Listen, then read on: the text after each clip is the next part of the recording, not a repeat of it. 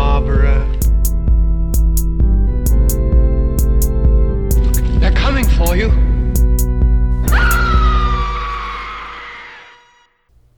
Herzlich willkommen zur 18. Episode von Devils and Demons. Schön, dass ihr wieder dabei seid und auch schön, dass du wieder dabei bist, Pascal. Hallo. Ich bin der Christian und wir bedanken uns ganz herzlich bei euch äh, für die netten Worte zu unserer letzten Episode mit Professor Dr. Markus Stiegelegger zu Suspiria. Die Folge scheint euch sehr gefallen zu haben. Das freut uns natürlich sehr. Ähm, unsere heutige Folge hat tatsächlich einen eher traurigen Anlass. Ähm, es soll heute hauptsächlich um den Film Night of the Living Dead aus dem Jahre 1968 gehen, auch in Deutschland bekannt unter dem Namen Die Nacht der lebenden Toten. Und der Regisseur und äh, Autor dieses Films, äh, George E. Romero, ähm, ist ja vor einer knapp über einer Woche verstorben, leider im Alter von 77 Jahren nach einer äh, ja, ziemlich kurzen Krebserkrankung. Und diese Folge wollen wir natürlich zum Anlass nehmen und ihm ein kleines Tribute spendieren, sozusagen. Ähm, was war das Besondere an George E. Romero? Relativ auf simple runtergebrochen könnte man meinen, er ist eigentlich der Vater des modernen Zombie-Films, könnte man eigentlich sagen, oder? Ähm, ja, definitiv. Also er hat ja dann mit dem Film, den wir heute besprechen werden, ähm, den Zombie, den es ja vorher durchaus schon gab, in vielfältiger Variation und Form, aber so in der Form, wie er eigentlich seitdem bis, ähm, ja, bis heute quasi dann in den Kinos und auch sonst in der Popkultur Popkultur dargestellt wurde, mehr oder weniger etabliert mit diesem Film. Ja. Also vorher hatte man ja halt oft so Zombies, die dann ähm, sich auf äh, irgendwelche Voodoo-Rituale ähm, und so zurückbezogen haben und halt immer einen Meister hatten und auch jetzt nicht unbedingt dieses Kannibalische an sich hatten. Ja. Aber ja, also wenn man auch so an Sachen wie Resident Evil oder alles Mögliche denkt, da hat er für so, so viele Sachen, die irgendwo jetzt in der Popkultur verankert sind und in der Unterhaltungsindustrie wirklich den Stein gelegt für. Ja, man hat quasi wirklich alle, alle gängigen ähm, Genre-Tropes oder Horror-Zombie-Tropes, die es halt vorher gab, worauf wir später gleich nochmal eingehen, was du schon eben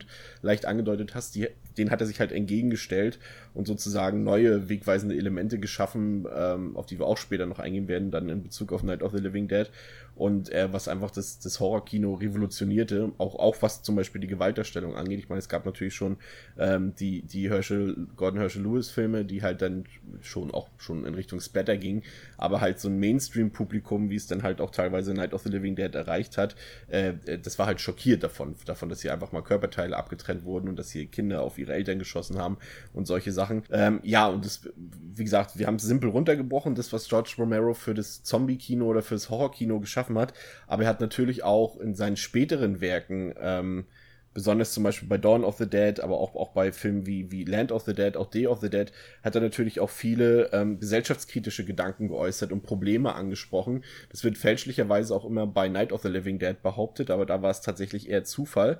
Ähm, aber halt bei Filmen wie Dawn of the Dead und Land of the Dead, das ist eindeutig erkennbar.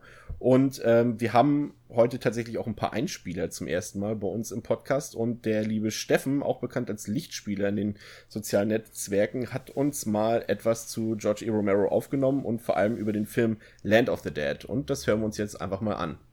Einen wunderschönen guten Tag. Mein Name ist Steffen, auch bekannt als Lichtspieler. Ich soll euch heute erzählen, was ich mit George Romero verbinde nun, es ist ja üblich, dass Hobbykritiker wie ich gerne mal die richtig krassen Insider-Tipps von sich geben, unbekannte Filme und so weiter. Dann wirkt man schön intelligent und Szene anerkannt. Im Falle Romeros wäre das natürlich der Film Martin. Aber, weil ich ein einfaches Gemüt bin und leicht zufriedenzustellen bin und weil ich Martin nur sehr durchschnittlich fand, berichte ich euch von Land of the Dead, welcher mein absoluter Lieblings-Romero ist. Land of the Dead spielt viele Jahre nach der Zombie-Apokalypse und die letzten Überlebenden haben sich in der Stadt Fiddler's Green verschanzt und behaupten sich von dort aus gegen die Zombies, die quasi den Rest der Welt eingenommen haben. Nun gibt es ja in jedem Film von Romero zwei Ebenen. Einmal die offensichtliche, nämlich der Kampf Mensch gegen den in Anführungsstrichen Aggressor Zombie, dazu ordentlich Gore und Action. Was mich an Land of the Dead aber so faszinierte, war die zweite Ebene Romeros, nämlich die Gesellschaftskritik. Die hat er ja eigentlich immer dabei. Und was mir hier so gefällt, ist, dass sie wirklich so sehr in your face ist. Wir haben im Film quasi drei Gesellschaftsschichten. Einmal die Reichen, die angeführt von Dennis Hopper in einer Art Elfenbeinturm leben und dort ein sehr privilegiertes Leben wie vor der Apokalypse führen. Also sie haben dann da ihre Geschäftstreffen und machen da Sport im Fitnessstudio etc. pp. Dann die Normalos, denen vorgegaukelt wird, dass sie durch genug Arbeit irgendwann zur Elite gehören.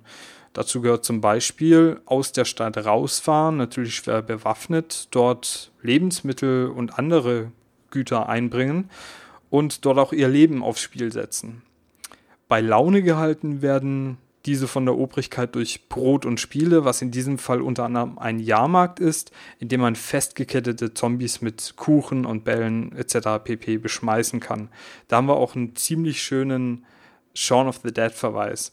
Die dritte Schicht stellen tatsächlich die Zombies selbst dar, die Jahre nach der Apokalypse wieder eine Art Bewusstsein entwickelt haben und quasi die Revolution darstellen.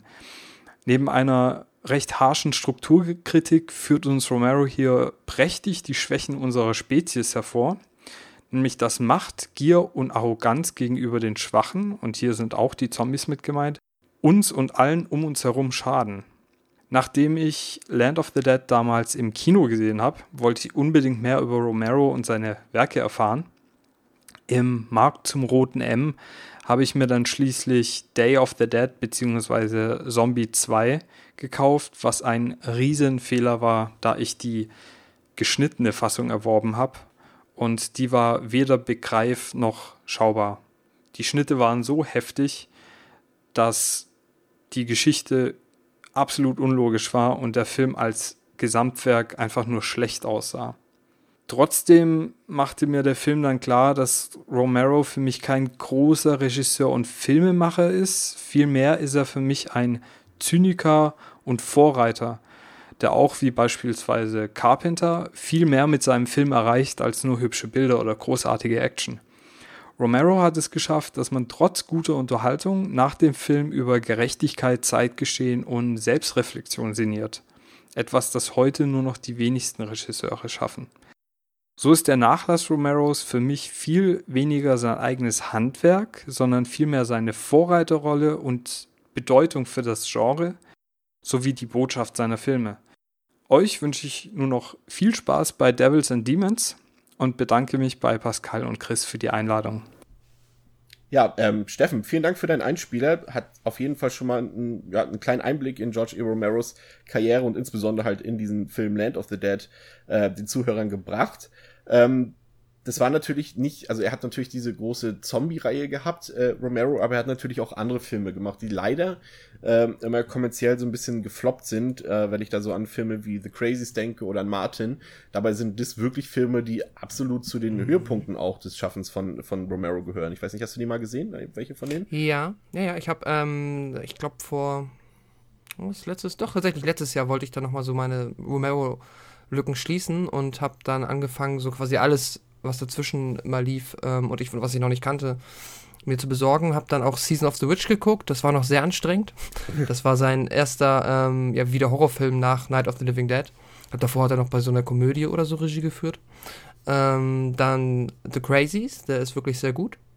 Und Martin hat mir auch besonders viel Spaß gemacht. Das ist tatsächlich ein sehr, sehr ähm, cooler Film. Ja, das ist ein richtiger Geheimtipp, könnte man fast meinen, weil viele Leute bringen den Film halt gar nicht so mit Romero in Verbindung. Ja, mhm. aber nach diesem Flops wandte er sich dann halt wieder den Zombies zu und hat dann halt Dawn of the Dead, Day of the Dead gebracht und die wurden dann halt auch wieder erfolgreich. Er hat dann auch äh, tatsächlich einmal mit ähm, Dario Argento zusammengearbeitet, an dem Film To Evil Eyes den ich persönlich jetzt nicht für so ganz gelungen halte, aber den sollte man sich auf jeden Fall einfach, um die ganze Vita mal zu kennen von Romero und auch von Argento natürlich, sollte man sich den mal anschauen. Ähm, nachher zum Ende, also was heißt zum Ende seiner Karriere, da ist es ja tatsächlich noch, da hatte er sich so ein bisschen nach Land of the Dead ein bisschen verspekuliert, finde ich, weil dann auch so dieses, hm. auch wieder dieses typische Argento-Ding ähm, eingetroffen ist, dass halt irgendwann die, Pro die Produktionsstudios ähm, einfach weniger Geld zur Verfügung stellen. Und das sieht man halt so an Filmen wie Diary of the Dead und Survival of the Dead, die ja leider, muss man ja wirklich sagen, wirklich keine guten Filme sind. Ähm, aber er hat tatsächlich auch ähm, an einer Stephen King-Verfilmung äh, äh, mitgearbeitet, beziehungsweise Regie geführt, und zwar ähm, in dem Film Stark, äh, Dark Half. Und ähm, da haben wir auch noch einen Einspieler. Und zwar hat uns der liebe Philipp dazu was aufgenommen. Den könnt ihr auch beim Podcast Breaking Noise hören. Hören wir mal, was er uns zu diesem Film zu sagen hat. Ja, hallo zusammen und schon mal vorab vielen Dank, dass ich hier heute bei der Tribute-Folge von Devils and Demons zum Vermächtnis von George Romero etwas beitragen darf. Ich bin der Philipp, ich bin die eine Hälfte von Breaking Noise und freue mich riesig, dass ich hier heute dabei sein darf. Ich habe vor gut 20 Jahren, als meine Horror- und Splatter-Leidenschaft geweckt wurde, begonnen, mich mit dem Romero-Universum auseinanderzusetzen. Ich habe mir damals äh, natürlich in meinem jugendlichen Leichtsinn eine heftigst verstümmelte Version von Dawn of the Dead zugelegt, nur um jetzt heute, 20 Jahre später, festzustellen, dass ich immer noch eine heftigst verstümmelte Version von Dawn of the Dead besitze. Und zwar in dem Sinn, dass der Film natürlich so gesehen, uncut natürlich mittlerweile zu bekommen ist, aber das denke ich, muss ich hier auch keinem groß erklären der Film hierzulande eine ziemlich einmalige Zensurgeschichte hinter sich hat und nach wie vor bis heute auch in keiner vernünftigen, schönen und legalen Version existiert. Aber um mal so ein bisschen vielleicht auch das Positive im Ableben des großen Meisters zu sehen, ähm, sich durch seinen Tod vielleicht jetzt nochmal die Möglichkeit ergibt, dass sich die Zensurbehörden da auch nochmal gewisse Alterswerke von ihm antun und äh, den Filmen jetzt endlich die Würdigung zukommen lassen, die sie meiner Meinung nach auch verdienen. Das fände ich sehr schön. Ähm, die FSK war ja da auch schon in den letzten Jahren zumindest immer mal ganz gnädig. Hoffen wir mal, dass das so weitergeht. Auch Romero hat es definitiv verdient. Ähm, der Regisseur an sich war für mich immer ein besonderer Regisseur in dem Sinn, weil er für mich kein klassischer Horrorfilmregisseur war. Die Romero-Werke haben immer alle eine ganz besondere Note ähm, sei es künstlerische Aspekte oder dass viele Filme von ihm ja auch gesellschaftspolitische Akzente gesetzt haben oder gesellschaftskritische Akzente. Das fand ich immer sehr schön bei ihm. Und darüber wird, glaube ich, aber immer viel eh schon diskutiert und geredet und es wird sehr stark hervorgehoben. Bestimmt auch hier heute in dieser ganz wunderbaren Folge. Und ich habe mir aber gedacht, ich würde gern heute noch mal kurz auf einen Film eingehen, der mir persönlich sehr viel bedeutet, es ist ein Film von ihm, der zumindest aus meiner Sicht in der öffentlichen Wahrnehmung seiner Filmografie immer so ein bisschen in zweiter Reihe steht, was ich persönlich sehr schade finde. Und die Rede ist von Stark, The Dark Half. Ähm, ist ein Film von 1993. George Romero hat sich damals auch mal an eine Stephen King-Verfilmung gewagt. Und ich finde, also ich habe damals irgendwann das Buch gelesen, habe dann damals irgendwann auch den Film gesehen und habe ihn mir jetzt, äh, während ich das hier aufnehme, kurz vorab hier nochmal angeschaut ähm, und kann jetzt auch nach 20 Jahren sagen, dass mich dieser Film nach wie vor auch immer noch sehr beeindruckt und richtig, richtig glücklich macht. Das ist, finde ich, eine sehr gelungene Adaption eines Stephen King-Romans und wir alle wissen, da gibt es wenig gelungene Adaptionen. Und das hat Romero aber ganz, ganz toll gemacht. Ähm, hier ist es äh, im weitesten Sinne schon eher ein, ein klassischer Horrorfilm mit äh, psychologischem Touch, sag ich mal, ähm, der vor allen Dingen durch eine ja, sehr schaurig schöne Atmosphäre besticht, also mit viel Liebe zum Detail. Wir haben tolle Sets, äh, wir haben einen tollen Score und natürlich gibt es hier auch äh, ja, so ein paar Gewaltspitzen, ähm, die vor allen Dingen aber auch in der letzten, im letzten Drittel des Films dann mehr und mehr äh, auftreten, sage ich mal. Aber trotz allem ist mir auch hier wieder ähm, die Indizierung, der Film ist seit 94 durchweg indiziert, äh, nicht begreiflich. Also vielleicht auch da nochmal der Wink an die FSK, da milde walten zu lassen. Denn es ist ein äh, wirklich sehr, sehr schöner Film äh, und den kann ich jedem nur wärmstens empfehlen. Und äh, ja, vielleicht abschließend noch so als kleiner Wink mit dem Zaunpfahl. Wenn ihr mal am Amazonas seid und da primär nach diesem Film sucht, dann werdet ihr ihn vielleicht sogar finden. Ja, genau. Das war's von meiner Seite aus. Ähm, ich hoffe, ihr hattet Spaß mit dem, was ich hier so von mir gegeben habe. Ähm, vielen Dank nochmal an Christian und Pascal, dass ich mitmachen durfte. Hat mir richtig Spaß gemacht. Vielleicht äh, sehen wir uns oder hören uns bald mal wieder. Das war's von mir. Alles klar. Macht's gut. Danke. Ciao. Ja, vielen Dank, Philipp, ähm, auch für diesen Einblick in diesen Jahr teilweise ja gar nicht so bekannten Film. Und wie du schon gesagt hast, der ist auch vor paar Tagen endlich mal in einer schönen aufgemachten Veröffentlichung äh, released worden. Kann man sich auf jeden Fall mal gönnen, würde ich sagen. Ist tatsächlich ein wirklich guter Film. Also ich, mir hat er damals gefallen, ist zwar schon ein bisschen her, als ich den gesehen habe, aber der ist echt gut. Ähm, der fehlt mir tatsächlich noch. Ich habe bisher ähm, äh, ja, genau, das sind noch die 1, 2, 3 Lücken, die ich noch habe. Ich habe hier auch noch Knight Riders rumliegen. Hast du den mal gesehen? Äh, der steht tatsächlich hier noch in dieser Arrow Video Edition bei mir rum. Habe ich ja tatsächlich bis heute noch nicht geguckt. Ist auch ein, also, ja gut, ungewöhnlich in dem Sinne, wenn man halt nur seine Zombie-Filme kennt, aber er soll tatsächlich mhm. ziemlich gelungen sein, ja. Ja, ich bin auch mal gespannt. Also man, man sieht, es gibt immer was zu erforschen, gerade wenn es halt, obwohl Romero ja gar nicht jetzt so eine, eine lange Filmografie hat, aber es ist halt immer wieder cool, sowas auch in der Retrospektive sich anzuschauen und aufzuarbeiten. Und, und, und das macht einfach immer Spaß. Und bei Romero macht es auf jeden Fall Spaß, weil es halt auch so, selbst wenn man sich die schlechten Filme anguckt, erkennt man trotzdem immer, und das, das finde ich immer das Wichtigste trotzdem. Es gibt schlechte Filme, die, wo man, wo halt auch kein Herzblut drin steckt, aber es gibt halt auch schlechte mhm. Filme, wo man trotzdem merkt, oder bei denen man trotzdem merkt, okay, da steckt das Herz des Regisseurs und des Autors hinter, nur es hat, hat halt an anderen Dingen gemangelt. Und das ist ja zum Beispiel bei Diary of the Dead oder Survival of the Dead so. Ja. Ja. Das stimmt. Ähm, Zombies. Hm, was war denn deine erste Verbindung so mit Zombies? Oh Gott, mit Zombies? Ähm, es müsste das, ist das Resident Evil? Ich weiß es gar nicht. Ist nicht unwahrscheinlich, weil ich das viel zu früh gespielt habe. ähm, aber es wird sicherlich ein Videospiel sein und alles, ja, vielleicht, ja, so Doom und das Spiel, das man nicht sagen darf, sind ja eher so Monster. Oh, es könnte wirklich Resident Evil sein. Aber ich glaube, in Filmen in den 90ern als Kind habe ich da, glaube ich, nicht so viel mitgenommen. Aber ich weiß jetzt nicht, ob ich die dann, ob mir das da zum ersten Mal so bewusst geworden ist, aber ich glaube schon. Ich glaube, so mein erster Zombie-Film war tatsächlich, auch wenn er im, im allgemein nicht unbedingt als Zombie-Film äh, bezeichnet wird oder werden kann, ist tatsächlich 28 Days Later gewesen, glaube ich.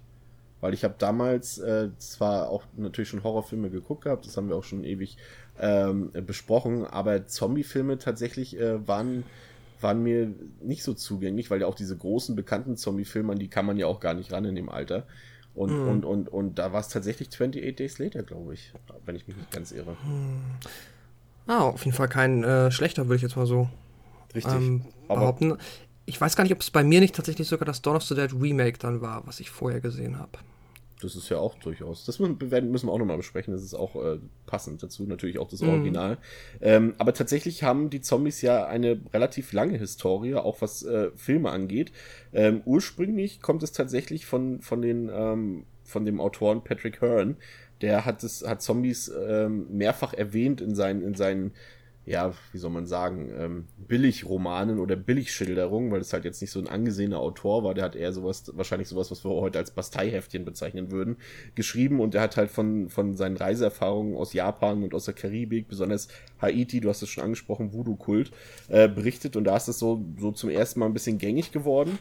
Und, und im Film war es tatsächlich so, dass es das Kabinett des Dr. Caligari war, der schon so eine gewisse Vorstufe von Zombies gezeigt hat. Und dann ähm, später war es Victor Halperin, der White Zombie, das ist schon eher ein bekannterer Film äh, von 1932. Das war so der erste kommerzielle Zombie-Film und da den könnten die meisten Horrorfilm-Fans eigentlich auch kennen, weil da halt auch der, die berühmte Horrorlegende äh, Bella Lugosi mitgespielt hat. Ähm, dann gab es später noch I Walk with a Zombie, das war auch so einer der bekannteren frühen Zombie-Filme. Ähm, und genau diese Filme, die basierten halt auf diesem Voodoo-Kult, ähm, der halt besagte, dass in diesen karibischen Ländern äh, tote Menschen zurückgeholt werden können, um dann als, als arbeitswillige Sklaven zu arbeiten.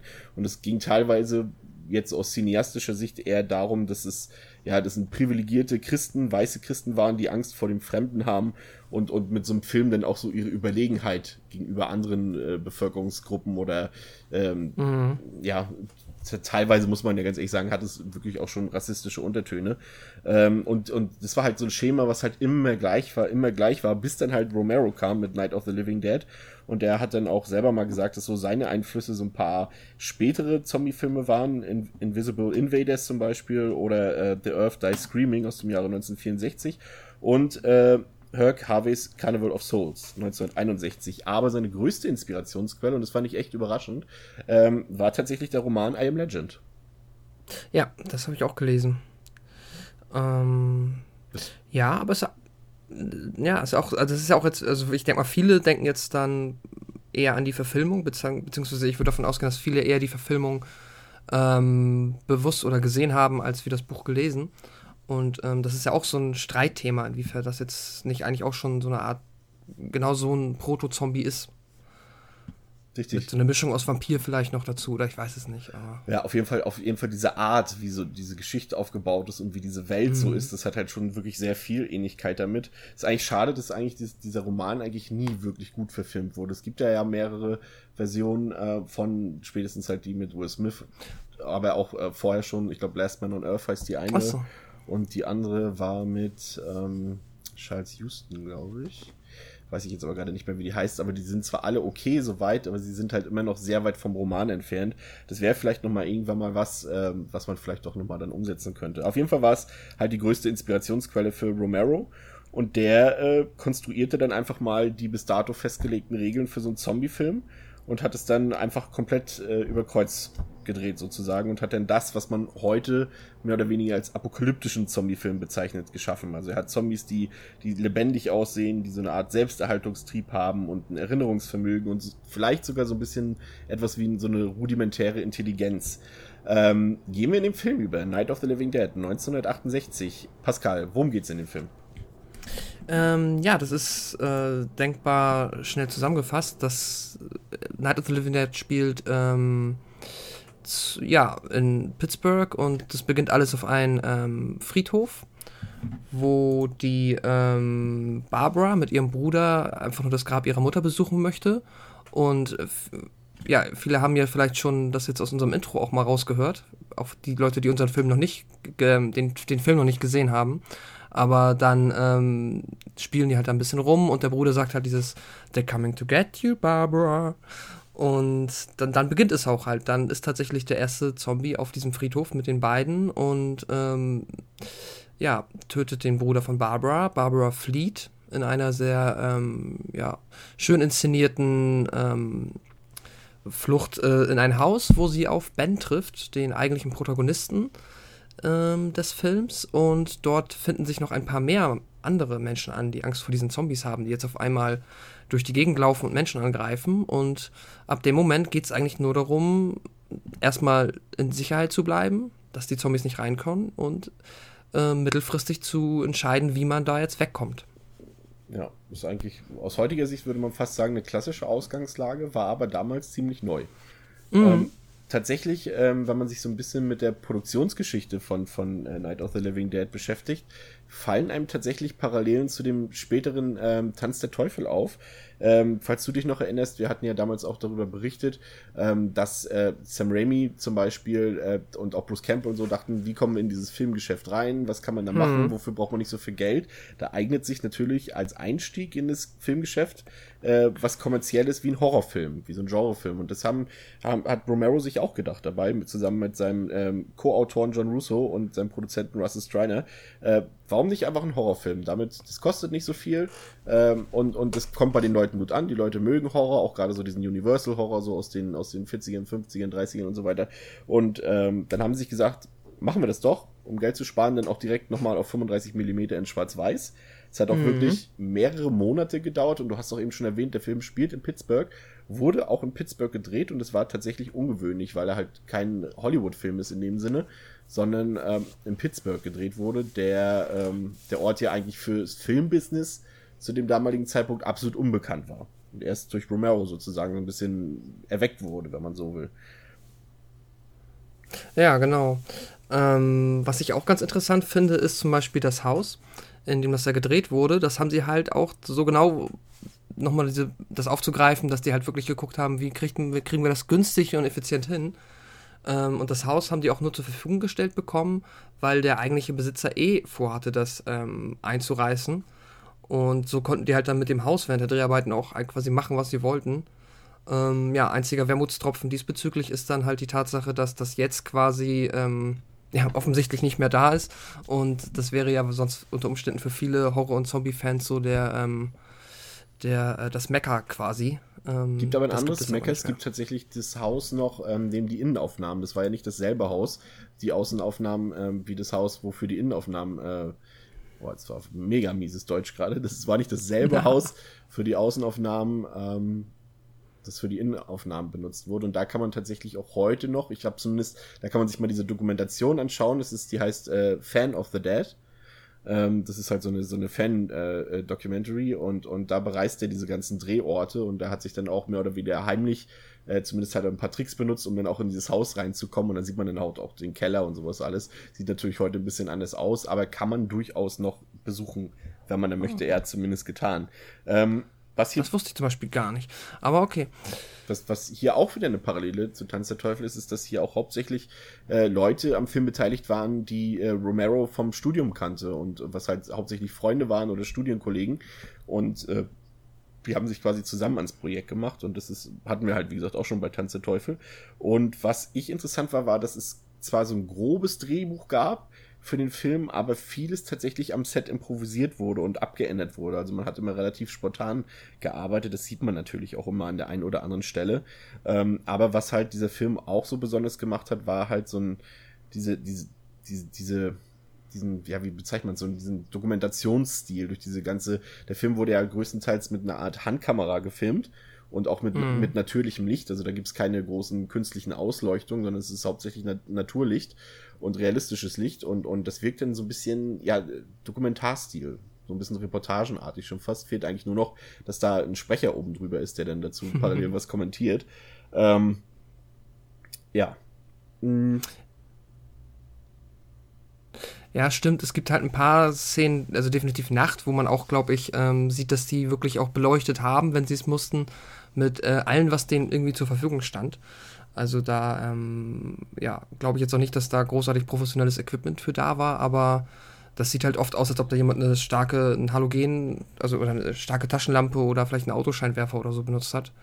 Äh, generell sieht man das halt im Film oft. Oder kann man das, wenn man sich damit ein bisschen auseinandersetzt und ähm, da ein genaues Auge drauf wirft, kann man erkennen, dass sehr viel improvisiert wurde.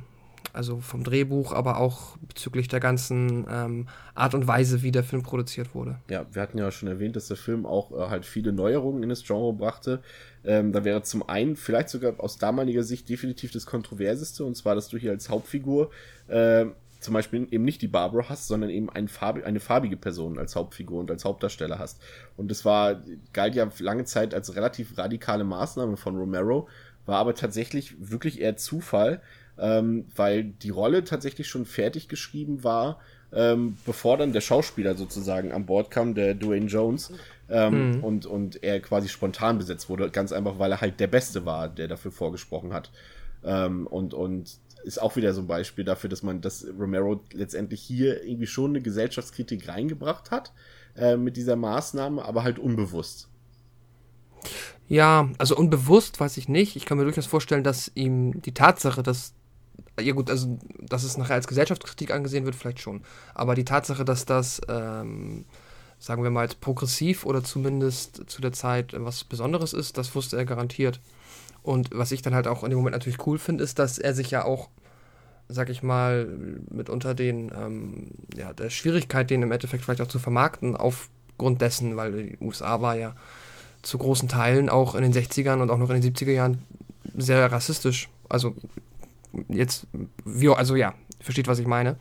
Ähm, das war definitiv zu der Zeit noch schwieriger, ähm, ja, das ähm, so quasi zu, zu verkaufen. Ja. Wobei man wahrscheinlich, ich gehe jetzt mal davon aus, ich, wir wissen es jetzt natürlich nicht, weil wir keine Zeitzeugen sind, aber ähm, ich gehe mal jetzt auch nicht davon aus, dass der Film jetzt groß beworben wurde. Das ist der Film mit Dwayne Jones in der Hauptrolle. Ähm, es wird schon wahrscheinlich eng gewesen sein, dass es dann im Kinosaal selbst für viele Leute eine Überraschung war, dass auf einmal diese Person sozusagen der Held ist. Ähm, mhm. Ebenfalls neu waren, wir haben es auch schon eingangs erwähnt, waren halt diese konstruierten Regeln für den modernen Zombie-Film. Das ist halt, du hast es schon gesagt, eingangs, dass es halt hier Kannibalen sind, was halt früher nicht der Fall war dass sie hier langsam durch die Gegend schleichen, dass es letztendlich nur ein bewährtes Mittel gibt, um diese Zombies zu töten, und das ist der Kopfschuss. Dann war es die Einführung dieser, dieser, ja, Gewalt, die halt, wie gesagt, Herschel Gordon Lewis schon hatte. Ähm, aber in dieses das war halt, man kannte halt Horrorfilme halt durch diese Universal Monster Geschichten und so weiter, aber das sind Sachen, die würden heute bei uns im Nachmittagsprogramm laufen können, da hat keiner mal Angst vor, so gut die Filme auch sein mögen, aber Night of the Living mhm. Dead hat dann halt wirklich auch äh, explizite Gewalt hineingebracht und obwohl es schwarz-weiß war und das für ein Mainstream-Publikum, was es ja dann später dann auch angedacht war für den Film und das war schon auch eine diverse, eine richtige Kontroverse, dabei war der Film ähm, ursprünglich jetzt auch nicht der Erfolg, der er dann wurde. Also es war eigentlich eher so typisches Mitternachtskino der Film kam dann erst nach Europa und wurde dort zum Geheimtipp und ging dann quasi zurück nach Amerika und wurde dann der Erfolg, der es ist. Also er hat auch damals bei Release eher so mittelprächtige bis schlechte äh, Rezensionen bekommen bei den ganzen ähm, Filmjournalisten. Mhm. Aber es hat dazu geführt, wie auch beim Texas Chainsaw Massacre, dass der Film dann halt mittlerweile im Museum of Modern, Modern Arts, Modern Arts zu sehen ist. Ja, was auch noch sehr wichtig ist, ähm, wo du halt gerade schon diese Kontroverse angesprochen hast, ist ja auch die Tatsache, dass der Film ähm, ein Monat äh, bevor es das, wie heißt es, das MMPA-Rating-System ja. gibt. Genau, ein Monat kam da raus, bevor dieses Rating eingeführt wurde und entsprechend ähm, konnten halt auch zu der Zeit noch Kinder sich halt Tickets für diesen Film kaufen. Und ähm, da gibt es halt auch einige Zitate von Menschen, die damals im Kino waren und halt dann neben neunjährigen Mädchen oder so saßen die äh, teilweise halt einfach angefangen haben zu weinen oder das halt absolut nicht verarbeiten konnten, weil offensichtlich ja natürlich so kleine Kinder ähm, das dann mitunter schwierig haben, da ja die ähm, Abstraktion zu vollziehen, dass das alles nur eine, ein Fantasiefilm ist. Die, die weiß nicht, ob sie dir bekannt ist. Oh, natürlich ist sie dir bekannt, wir haben uns auch schon mal darüber unterhalten, ist tatsächlich auch die Parallele dann wieder zu dem auch wieder späteren Texas Chainsaw Massacre, dass sich hier äh, Romero, äh, Russo und Striner ähm, ziemlich über den Tisch haben ziehen lassen, was die mhm. Rechte ihres Films angeht. Und äh, da gab es dann ein Problem, dass in den Endcredits ähm, ein Hinweis auf dieses Urheberrecht vergessen wurde in der Kinoausstrahlung oder generell bei der Filmproduktion. Und also, soweit ich weiß, war das, glaube ich, so, dass die, die ähm, in der Post-Production vergessen haben, auszutauschen gegen die, wie sie den Film dann am Ende genannt haben. Und dann nachher quasi ein vollkommen alberner, weil der ja noch einen Produktionstitel hatte, den mir gerade auch nicht einfällt. Aber dann, dass sie quasi darauf versucht haben, das Copyright mit dieser Tafel ah, okay. einzublenden. Nur das war gar nicht mehr der Film. Die haben einfach vertütelt. Und ja. Ja, das Resultat ist, dass heute jeder x-beliebige Hans den Film in welcher Form auch immer äh, ja, gemeinfrei veröffentlichen kann. Zumindest ja. in den USA und in Deutschland ist es ja teilweise auch so. Ähm, der Film ist ja allgemein gut, man kann den sich halt auf YouTube ganz legal angucken. Ähm, und es gibt x beliebige Veröffentlichungen von x vielen Anbietern und so weiter. Und, und ja, ich weiß jetzt tatsächlich nicht, wie das denn finanziell damit aussah. Ich würde mal stark vermuten, dass, dass Romero erst mit Dawn of the Dead so richtig Geld verdient hat, dann wahrscheinlich. Ja, der hat, der hat, soweit ich weiß, überhaupt nichts davon bekommen. Also einmal deswegen, plus dann auch noch mit dem Verleiher, der den ja durchaus in die Kinos gebracht hat, dann aber auch noch so einen super schlechten Deal gemacht hat, dass er da auch nur über den Tisch gezogen wurde. Ja, aber ich glaube, es gibt wenig Filme, die so viele DVD, VHS und was immer Releases bekommen haben wie dieser Film. Ich glaube, da hat die alleine zwei bis drei Nachkolorisationen. Ja. Wo dann nochmal dann in Farbe umgesetzt wurde, wo dann die Zombies mal grün und mal grau sind. Das ist ähm, ja irre. Und dann gibt es ja noch die 25, 30 und 40 Jahr, ähm, Jahre Anniversary Editions und hast du nicht gesehen. Genau. Und das Remake quasi, was ja dann auch in ja. Farbe war und so weiter. Also da kann man oh. sich stundenlang mit beschäftigen, tatsächlich mit dieser Geschichte über diesen Film und alles, was danach passiert ist. Mhm. Ähm, aber zurück zum eigentlichen Film tatsächlich. Ähm, das Besondere ist, auch hier fällt das Wort Zombies nicht in dem Film. Genau.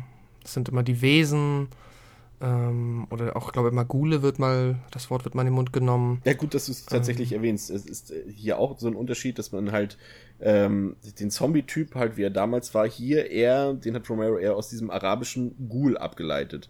Äh, das ist mm. quasi so ein dämonischer Gestaltenwandler und das ist halt der besondere Punkt, der halt äh, das Fleisch von anderen Menschen zu sich nimmt, um sich zu halten, sozusagen.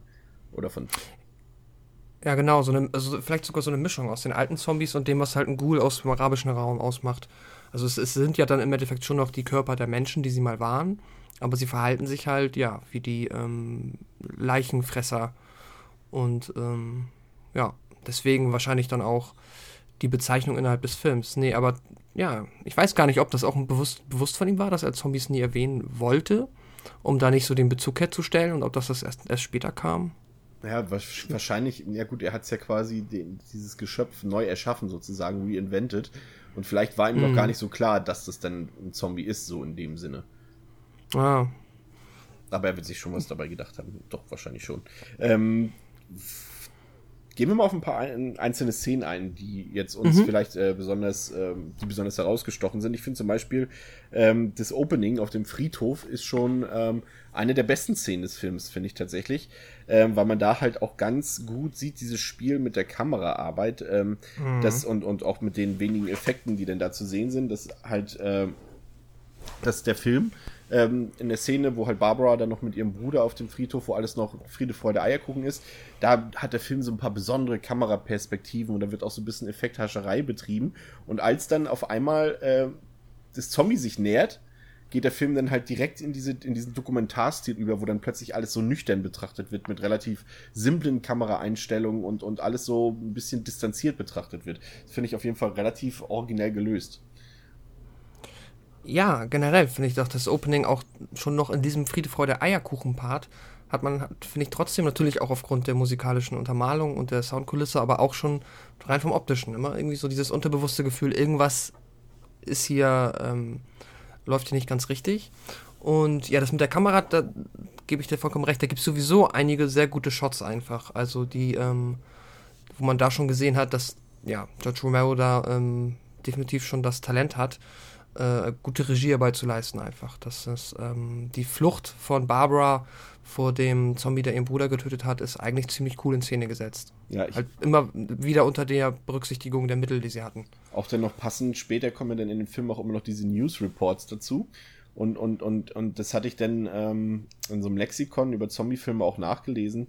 Ähm, da wurde es ganz gut bezeichnet, dass der ganze Film von seiner Visualität so ein Misch ist aus Vietnam, was damals ja auch zeitlich gepasst hat, Vietnam-Kriegsreportage und deutschem Expressionismus. Mm, das stimmt.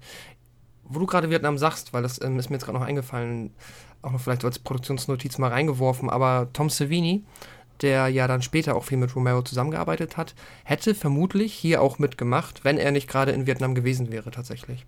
Ah, okay. Ähm, ja, das, die, weil die kannten sich zu dem Zeitpunkt schon. Und, aber er hat dann ja in ähm, Vietnam halt dann dort, ich glaube, halt auch als Kameramann oder Fotograf irgendwo hinter den Linien gearbeitet. Stimmt. Das ist interessant, das wusste ich auch nicht. Das ist eigentlich eine ganz coole Sache, ja. Oder für ihn war es wahrscheinlich nicht so cool, aber ein interessanter Fakt, drücke ich es mal so aus. Ähm, Was ähm, mir auch gefallen hat, war dieser kurze Moment, der auch so, so ein richtiger Signature-Shot für einen Zombie-Film geworden ist, ähm, in dem die Leute verschanzen sich ja dann in diesem Haus und irgendwann brechen die Zombies ja durchs Haus durch und, und, und, mhm. und, und, zerstören quasi diese Holzlatten da, die da äh, vor dieser Verbunkerung an den Türen und Fenstern sind. Und dann kommt dieses Markante, dass diese Arme so durchgreifen und, und, und ja. das ist ja auch so, so eine ganz berühmte Szene, die ja so oft auch wiederverwendet wurde und, und inspirierend war für viele andere Horror- und Zombie-Filme, aber das ist so das erste Mal, dass es diese Szene gab und ich finde die super. Ja, weil die auch so schön ausdrückt, wie ähm, diese Zombies einfach funktionieren. Die sind halt prinzipiell dann ähm, ja quasi ihrer Intelligenz beraubt. Das heißt, es gibt eigentlich quasi immer nur noch den Weg querfeldein. Ähm, äh, verstehen halt schon noch so im Gröbsten, wo es jetzt vielleicht leichter wäre, irgendwo reinzukommen. Aber ja, da ist dann halt nicht mehr viel mit ähm, irgendwie die Schilder wegmachen, einfach nur Hände aus nach vorne und loslaufen. Das, ähm, ja, das ist, glaube ich, auch das, was viele so an den Zombies mehr mögen als jetzt wie an den, sagen wir mal, seit 28 Days Later Wanna-Zombies. Ähm, weil die einfach diese, die sind auf die eine Art und Weise nicht so bedrohlich, weil sie halt relativ langsam sind und man einfach weglaufen kann. Aber dieses ganz stumpfe, diesen ganz stumpfen Regen folgen, Regeln folgend ähm, und dann in der Masse quasi nahezu unaufhaltbar zu sein. Wenn du verstehst, was ich meine. Ja, klar. Ja, das ist, ähm, das mag ich tatsächlich auch sehr. Und du hast, das ist sehr bedrückend. Du hast ja dann auch dieses Kontrastprogramm, du hast halt diese, diese schiere Masse an, an Untoten, die ja ihren eigenen Stil haben, auch wie sie sich in einer Gruppe verhalten und fortbewegen. Und du hast ja dann halt auch diese Gemeinschaft ähm, eingesperrt sozusagen in dieser Kammer, in diesem Haus. Und die sich dann ja auch für damalige Verhältnisse, fürs amerikanische Kino sehr äh, ja, kontrovers verhalten. Also man merkt auf jeden mhm. Fall, dass sie, dass sie ähm, ja, wie soll man sagen, keinen Gemeinschaftssinn haben in dieser Gruppe. Da arbeitet jeder für sich und, und, und kaum zusammen. Das war für das damalige Kino auf jeden Fall neu. Und damit ja auch so eine gewisse Erwartungshaltung, die da außer Kraft gesetzt wird, weil halt wirklich so für damalige Verhältnisse definitiv einfach Sachen passieren in ihrem, in ihrem Ablauf des Films, die man halt so nicht erwartet hat. Da geht's halt um die Figurenkonstellation, wer überlebt, wer stirbt, da passieren halt Sachen, du denkst, auch so ein bisschen wie, wie bei Hitchcock damals bei Psycho, du denkst, okay, ja, hier, blonde, weiße Frau, das ist unsere Heldin des Films, natürlich, zack, tot. Und so, und, mhm. und, und, und, am Ende, da kommen wir, wir kommen ja noch aufs Ende, das ja nicht weniger kontrovers ist, aber hier ist halt so ein, so ein, ja, so man spielt halt, Romero spielt halt mit den Erwartungen der Zuschauer, was halt diese Rollen und diese Figuren angeht. Und, und das ist auf jeden Fall absolut bemerkenswert, auch als ich den Film das erste Mal gesehen habe ähm, und noch nicht davon wusste, was dann passiert und welche Kontroversen er hat. Und da fand ich das auch damals wirklich verblüffend, wenn man bedenkt, zu welcher Zeit er rauskam, mit welchen, äh, ja, auch, auch Spielereien er mit seinen Rollen da umgegangen ist. Und das fand ich großartig. Ja, ja, das stimmt. Ich, man kann ja mal an der Stelle erwähnen, es, es spielt ja auch dann viel einfach mit dem Konflikt ab, ähm, beziehungsweise setzt sich viel mit dem Konflikt auseinander, dass diese Gruppe ähm, halt ja quasi zusammenschließen muss, um sich da zu verteidigen, aber sie sich auch zum Beispiel einfach nicht sicher sind, ob es jetzt klüger ist, in den Keller zu gehen oder ob sie oben bleiben und dann quasi ähm, ja, näher an den ganzen Türen und Fenstern sind, die ja nur notdürftig verbarrikadiert sind. Und das finde ich auch eine ganz witzige Ironie in dem Film, dass ähm, ja, der Mr. Cooper, das ist noch ein älterer Herr, der da mit seiner Familie unten im Keller sich quasi eingeschlossen hat, immer diesen Streit mit Ben führt. Und Ben ist halt immer dafür, dass wir oben bleiben und Mr. Cooper möchte unbedingt in den Keller.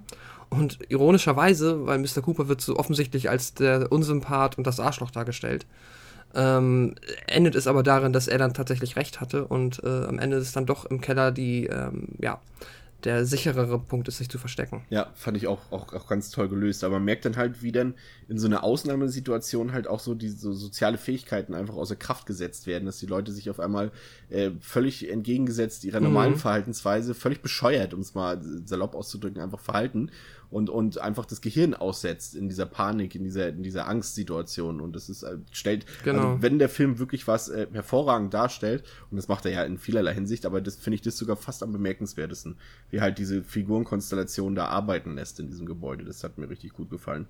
Ähm, dann äh, gibt ja auch noch diese kontroverse Szene mit dem kleinen Mädchen, das ihre äh, ja. Mutter quasi abschlachtet, was ja äh, ja, wo wir schon bei Psycho waren, ne? Ja, wo wir bei Psycho waren, aber das ist, ist wirklich eine, eine drastische Szene, finde ich, und das muss die Leute damals äh, wirklich richtig schockiert haben. Also es hat, es hat die Leute auch schockiert, weil das war wirklich was, mhm. so ein No-Go was, es ist ja generell, das hatten wir auch schon mal in einem anderen, in einer anderen Episode mit Kindern, ist es ja sowieso immer so eine Sache für sich im, im, im Kino, gerade wenn es um, um Sachen geht wie, wie Tod oder Sterben, äh, Kinder töten oder Kinder, die töten und, und das ist halt so eine Sache für sich. Und da ist auch hier Romero schon ein ziemlicher Wegbereiter gewesen. Ne? Ja, definitiv. Also das war vermutlich die mit Abstand herbste Szene diesbezüglich, ja, ähm, die, ähm, ja auch, aber trotzdem, ich, ja, ich mag sie halt, weil ich mag auch den Film und kann damit halt umgehen, kann das äh, für mich so abstrahieren, dass ich verstehe, warum die da in dem Film drin ist. Und sie ist halt tatsächlich auch eine der stärkeren Szenen auf technische Art und Weise, wie sie gedreht hat. Das funktioniert tatsächlich ziemlich gut. Da läuft mir auch jetzt immer noch wieder ein, ähm, äh, wie sagt man, eine Gänsehaut über den Rücken. ja, das stimmt. Aber bei mir ist es tatsächlich so, um auch mal jetzt ein bisschen schon wertender zu werden. Ähm, ich habe den ja jetzt, du hast den ja wahrscheinlich jetzt auch nochmal geguckt, äh, in, mhm. hinsichtlich dieser Podcast-Vorbereitung. Ähm, muss ich sagen, aus heutiger Sicht, ähm, also ich verstehe nach wie vor, warum er so viele Fans hat und auch warum er auf jeden Fall wegweisend ist. Und deswegen würde ich niemals anzweifeln. Wir haben jetzt ja schon relativ ausführlich geschildert, warum der Film halt heute noch diese Berühmtheit ist äh, und über die wir sprechen, auch hinsichtlich halt jetzt äh, äh, Romeros äh, tragischem Ableben. Ähm, aber ich finde tatsächlich, dass er doch ein bisschen angestaubt wird. Jetzt gar nicht mal wegen dem Schwarz-Weiß, sondern ich finde das Tempo des Films tatsächlich nicht so prickelnd. Und finde ihn teilweise, um es mal vorsichtig auszudrücken, auch ein bisschen langweilig an vielen Stellen. Was vor allem mm. aus meiner Sicht an den Charakteren liegt, die Romero zwar in ihrem Verhalten gut umgesetzt hat, aber an sich die Schauspieler zum Beispiel jetzt nicht gerade die besten sind. Ich würde jetzt Dwayne Jones, Jones mal ausklammern, der da ja mhm. schon noch einen gewissen Stellen, extra Stellenwert hat in dieser Besetzung. Aber ich finde, die anderen Darsteller sind selbst für die späten 60er Jahre doch eher bescheiden, was natürlich darin liegt, dass es größtenteils unerfahrene Leute waren. Aber das reißt mich immer so ein bisschen raus aus der Atmosphäre. Ja, absolut. Ähm, der Film versucht dann halt auch später noch über so zwei, drei ruhige Segmente ähm, dir die Figuren noch näher zu bringen und ähm, das quasi dir noch begreiflicher zu machen, was die da empfinden und weshalb das gerade eine ganz schwierige Situation für die ist. Und das funktioniert natürlich nicht so effektiv, auch einfach wegen den Schauspielern, die halt der, zum Großteil auch einfach gar keine waren. Ähm, du hast ja da ähm, viele, die auch nie wieder danach in einem Film mitgespielt haben.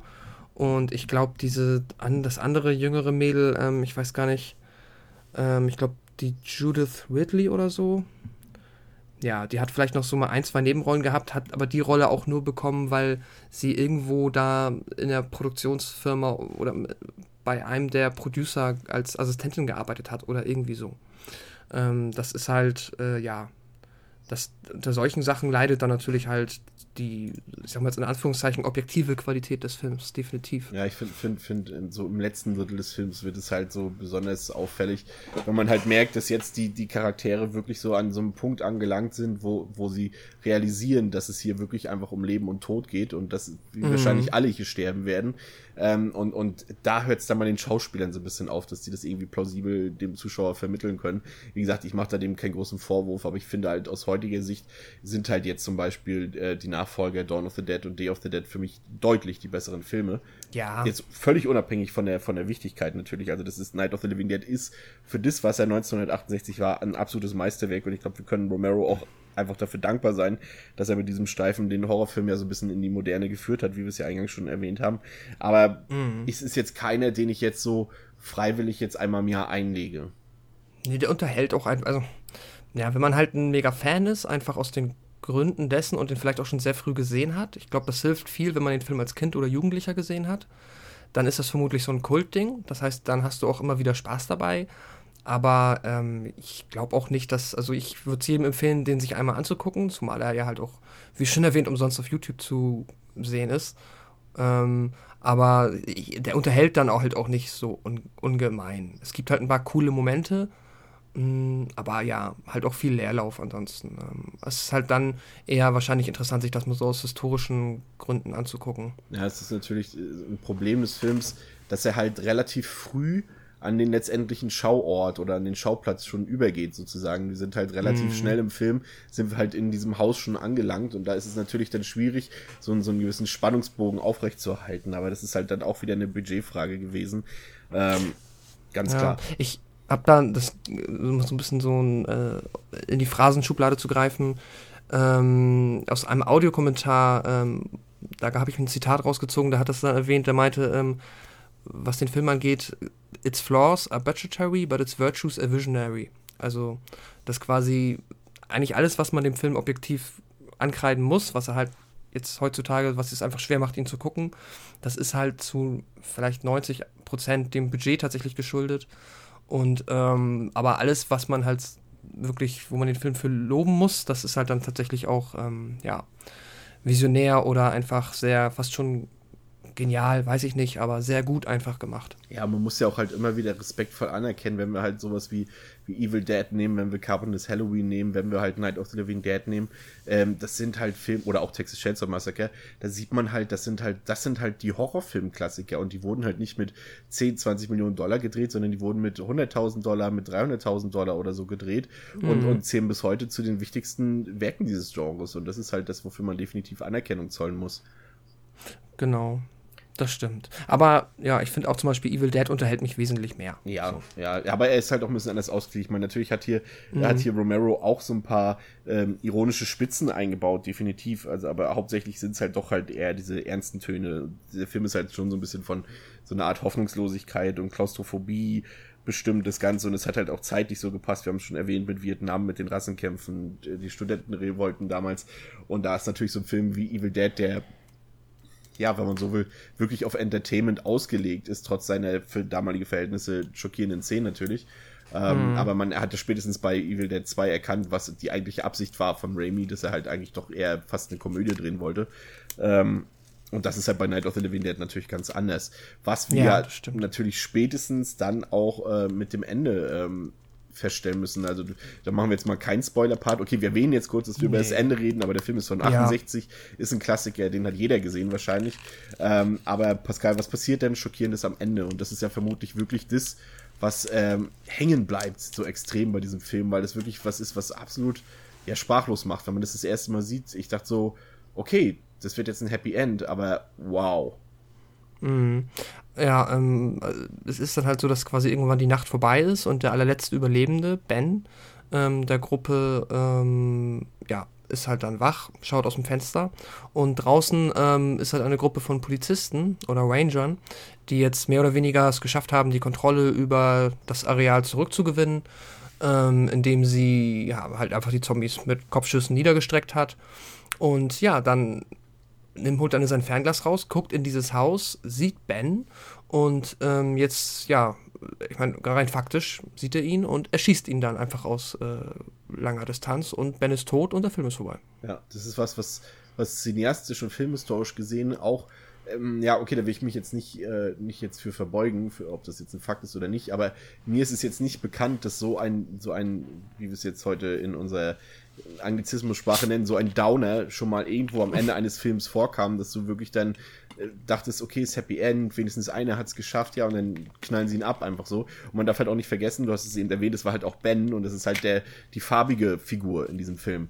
Und was die Sache dann natürlich noch ein bisschen brisanter macht, weil es natürlich auch hier eventuell ähm, vielleicht das ja auch ausschlaggebend dafür war, dass sie ihn erschossen haben. Wer weiß es schon so recht. Das ist nämlich genau dann dieser, ähm, ja, auch kulturkritische Unterton, der da mehr oder weniger unfreiwillig oder wie auch immer jetzt drin gelandet ist. Und hat es halt natürlich unheimlich schwer gemacht, den Film zu vermarkten. Äh, bezüglich ist es halt auch noch, ähm, ich weiß nicht, ich glaube drei Monate oder so, nachdem Martin Luther King erschossen wurde, ähm, haben sie dann versucht, den Film so in die Kinos zu bringen. Und da haben sich die Kinos halt auch erstmal gegen gesträubt und äh, hätten gerne ein Happy End gehabt. Ja, und so ist es letztendlich ein absolut pessimistischer Film, spätestens am Ende äh, mhm. geworden. Und das ist ja in der Tat, wie du schon gesagt hast, nicht unbedingt was, was man äh, leicht vermarkten kann. Ähm, ja, runden wir die ganze Sache mal ab. Ähm, ich glaube, wir brauchen nicht großartig diskutieren, das haben wir jetzt auch schon mehrfach erwähnt, über den Stellenwert dieses Films. Es ist ein Meisterwerk, mhm. es ist ein legendärer Film, hat äh, George E. Romero, ja, ähm, schlagartig berühmt gemacht sozusagen und und er, er hat ja bis bis zu seinem Ableben vor kurzem halt auch davon gelebt von seiner von seiner Magie dieses Zombie-Films, Night of the Living Dead, Dawn of the Dead und so weiter. Ähm, aber jetzt als Film betrachtet, ähm, wenn du dir den heute anguckst und einfach mal das ganze Innovative, nein, das Innovative darfst du natürlich nicht ausblenden, weil das ist ja nun mal äh, Bestandteil dieses Films, aber ähm, wenn du ausblendest, dass es sich hierbei um einen richtungsweisenden Film handelt, der halt vieles inspiriert hat und so weiter und du ihn einfach mal nüchtern und neutral betrachtest, äh, zu welchem Entschluss kommst du da? Boah. Okay, das ist jetzt natürlich auch eine gute Frage. Wenn ich das alles ausblende, dann, das ist ja natürlich auch nur so eine Vermutung, weil ich es halt natürlich eigentlich nicht kann. Aber ähm, dann würde ich den vermutlich irgendwo, wenn wir jetzt wieder bei unseren Sternen sind, bei zwischen also dreieinhalb und vier Sternen halt, aber die Zeit ist halt trotzdem offensichtlich, wann er gedreht wurde, irgendwo dort einschätzen, weil äh, ich finde ihn schon cool an einigen Stellen. Ich mag Ben sehr. Barbara nervt. Ähm, aber der Anfang ist halt auch echt cool, muss man sagen. Also alles, was da auf dem Friedhof geschieht, mag ich schon. Ähm, und das Ende ist halt dann auch zumindest, auch wenn es ein, wie du schon gesagt hast, Downer oder ein ähm, ja, trauriges Ende in dem Sinne ist, ist es trotzdem nochmal ein Schlag ins Gesicht und äh, das ist ja, ja, ich glaube, wenn ich das jetzt so ausblenden würde, da nichts davon wüsste und würde einen Film von 68 sehen, würde mich das trotzdem schon ähm, irgendwie ein bisschen beeindrucken, weil ja, der schon ja was sehr eigenes macht. Ja, definitiv. Also wie gesagt, in, in diesen Momenten die, die halt so herausstechen, wie das Ende, wie das Opening oder äh, zwischenzeitlich halt diese, diese bedrückenden Szenen, wenn das Mädchen ihre Mutter umbringt. Und, und äh, das sind halt so Sachen, die sind wirklich unbestreitbar super und die funktionieren auch heute immer noch, finde ich absolut. Und, und da erkennt man dann halt, warum dieser Film zu Recht auch heute noch so hochgehoben wird. Ähm, mein Problem sind halt diese Zwischentöne, also was halt zwischen diesen markanten Szenen passiert. Das finde ich mhm. halt aus heutiger Sicht dann teilweise wirklich ein bisschen langatmig, weil sie halt auch nicht jetzt so, so, so ein Character, Character Building oder sowas irgendwie verursachen. Ähm, aber insgesamt, da, wie gesagt, brauchen wir uns nicht überstreiten, das ist ein Meisterwerk und, und äh, da werden auch noch, falls wir noch in 50 Jahren Filme gucken, wird der Film auch immer noch filmhistorisch absolut notwendig sein, dass man den gesehen haben muss. Ähm, ja. Zumindest als Horrorfan. Und ähm, ja, kann man jetzt abschließend eigentlich nur Danke sagen an George A. Romero, dass er mhm. uns so viele tolle Filme hinterlassen hat und, und das Horrorkino revolutioniert hat. Wer weiß, was es alles nicht gegeben hätte, wenn Romero nicht auf der Bildfläche erschienen wäre. Ja, definitiv. Ähm, ja, das. Ja, anders kann man es eigentlich nicht sagen. Also hoffentlich, wenn ihr ihn jetzt noch nicht gesehen habt, dann guckt ihn euch nochmal an. Ich habe eben sogar gesehen, das ist wahrscheinlich sogar der einzige Film, wo Wikipedia tatsächlich einen Webplayer mit dem Film eingebaut hat auf der Seite zum Film. Ja, du kannst den Film auf der Wikipedia-Seite gucken.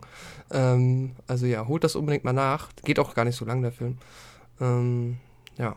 Ja, schönen Dank nochmal an Steffen und Philipp für eure Einspieler. Mhm. Und ansonsten hören wir uns dann beim nächsten Mal in Episode 19. Mal schauen, jetzt bin ich ja tatsächlich eben, ich hatte es ja letztes Mal schon bei Dead Snow angekündigt, ja, bin ich eigentlich nicht so ein Zombie-Freund, aber ich bin jetzt tatsächlich schon wieder ein bisschen angefixt und habe jetzt eigentlich auch schon wieder Bock, demnächst irgendwann nochmal Dawn of the Dead zu machen.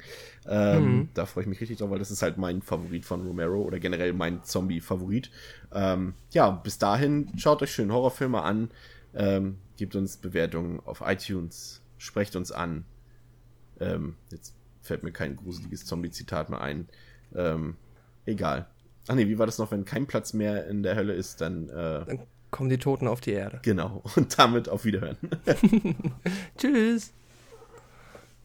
So.